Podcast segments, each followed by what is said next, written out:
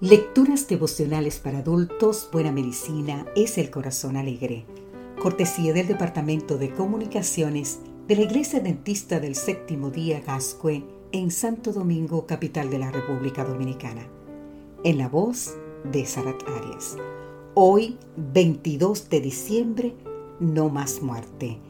Leemos en el libro de Apocalipsis capítulo 21, el versículo 4 enjugará Dios toda lágrima de los ojos de ellos, y ya no habrá más muerte, ni habrá más llanto, ni clamor, ni dolor, porque las primeras cosas ya pasaron. Uno de los momentos más difíciles en la vida de una persona es la pérdida de un ser querido e incluso la inminencia de la propia muerte. Muchas personas agravan sus sufrimientos en tales situaciones mientras que otras logran sobrellevar el dolor con serenidad. ¿Qué factores pueden marcar la diferencia? Un estudio científico dirigido por la investigadora Eun Ko de la Universidad Estatal de San Diego, California, exploró los factores involucrados en una buena o una mala muerte en 21 adultos mayores carentes de hogar. Los participantes fueron consultados en relación a diferentes temas relacionados con el bienestar físico, emocional, social y espiritual. Los resultados revelaron que entre los principales factores asociados con una buena muerte se encuentran, primero, el morir de manera pacífica, es decir, morir mientras duermes. Segundo, experimentar una conexión espiritual significativa, es decir, a través de una relación personal con Dios, por ejemplo.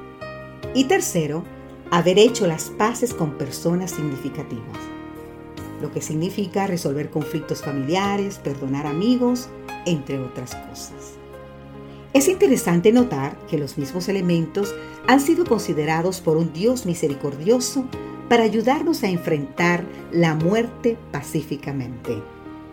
Según lo manifestó Jesús, es posible equiparar la muerte con el sueño.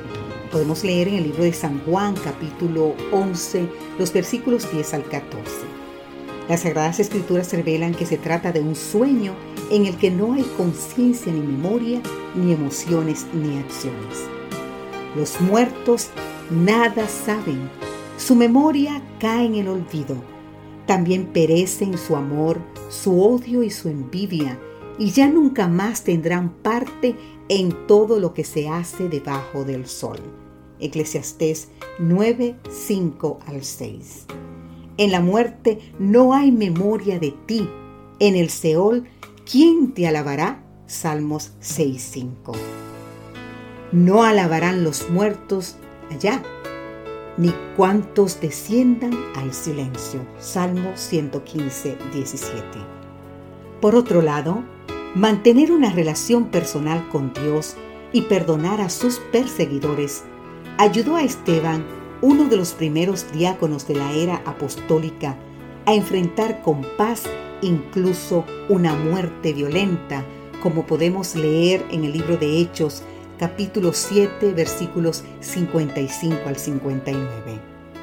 Más allá de la muerte, la Biblia engrandece a Jesucristo como aquel que estuvo muerto, resucitó y tiene poder para resucitar a todo aquel que en él cree. San Juan 3:16, Romanos 14:9, Apocalipsis 1:18. El apóstol Pablo enfatizó en 1 Tesalonicenses 4:16, los muertos en Cristo resucitarán primero. Finalmente, el discípulo amado recuerda que en la tierra nueva no habrá más muerte ni llanto, ni clamor, ni dolor. Querido amigo, querida amiga, Abracemos esta bendita esperanza en el día de hoy. Amén.